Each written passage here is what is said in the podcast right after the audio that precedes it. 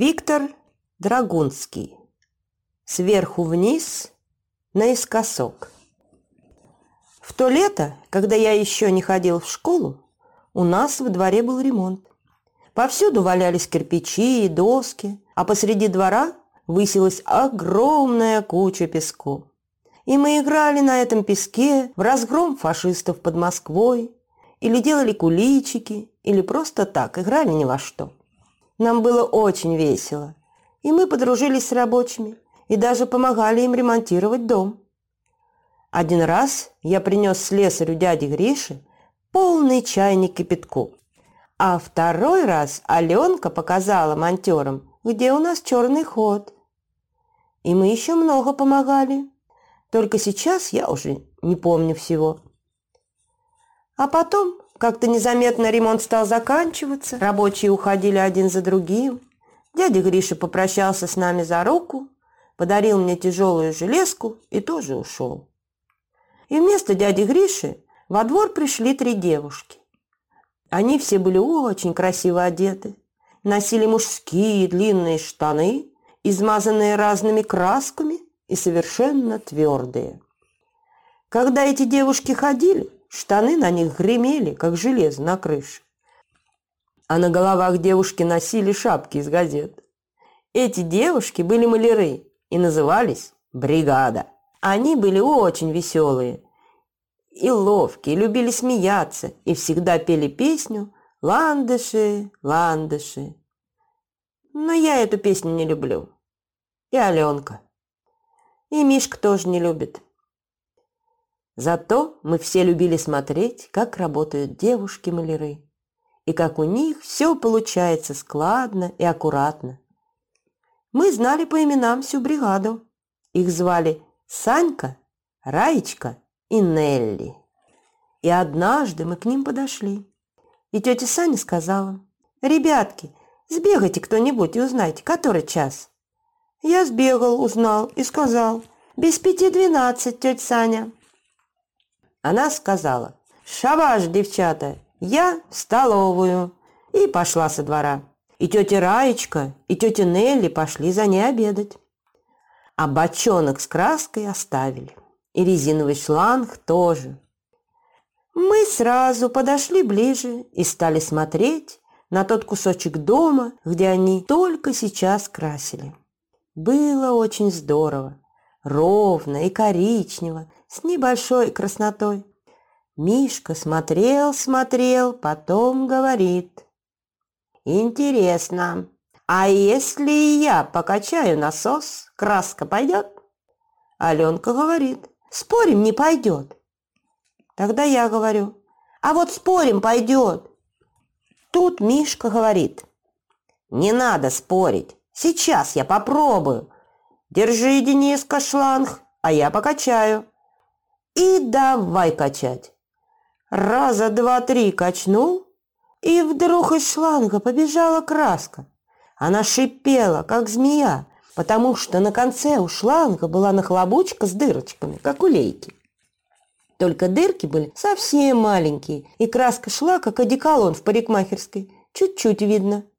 Мишка обрадовался и как закричит «Крась скорей! Скорей крась что-нибудь!»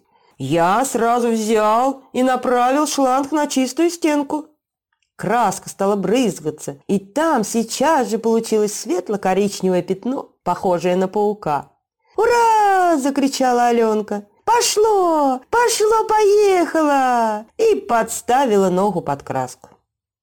Я сразу покрасил ей ногу от колена до пальцев. Тут же, прямо у нас на глазах, на ноге не стало видно ни синяков, ни царапин. Наоборот, Аленкина нога стала гладкая, коричневая, с блеском, как новенькая кегля. Мишка кричит «Здорово получается! Подставляй вторую, скорей!» И Аленка живенько подставила вторую ногу. А я моментально покрасил ее сверху донизу два раза. Тогда Мишка говорит.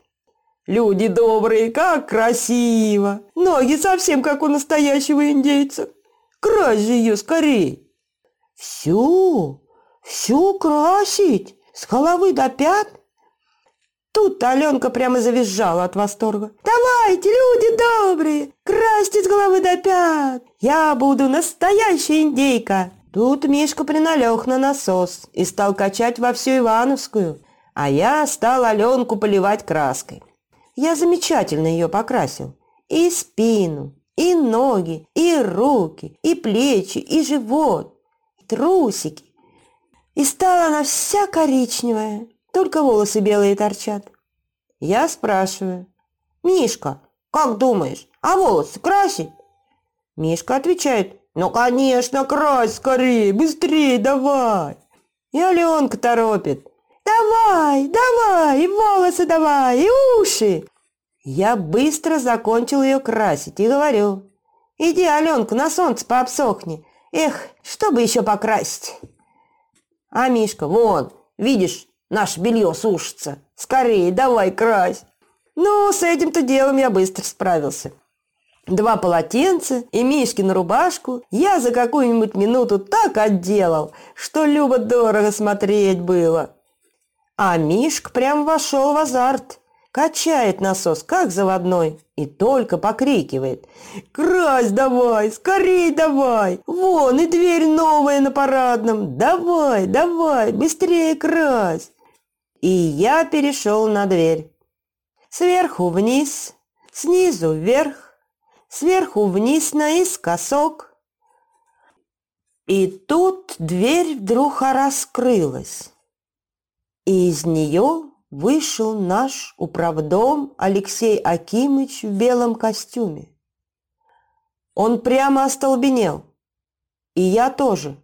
Мы оба были как заколдованные.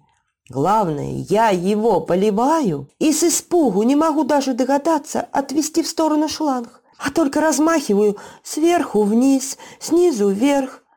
А у него глаза расширились, и ему в голову не приходит отойти хоть на шаг влево, вправо или влево.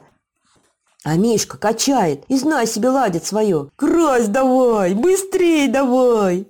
И Аленка сбоку вытанцовывает. «Я индейка, я индейка!» Ужас!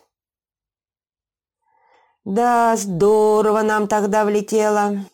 Мишка две недели белье стирал. А Аленку мыли в семи водах со скипидаром. Алексею Акимычу купили новый костюм. А меня мама вовсе не хотела во двор пускать. Но я все-таки вышел. И тетя Саня, Раечка и Нелли сказали. «Вырастай, Денис, побыстрей. Мы тебя к себе в бригаду возьмем. Будешь маляром». И с тех пор я стараюсь расти побыстрее.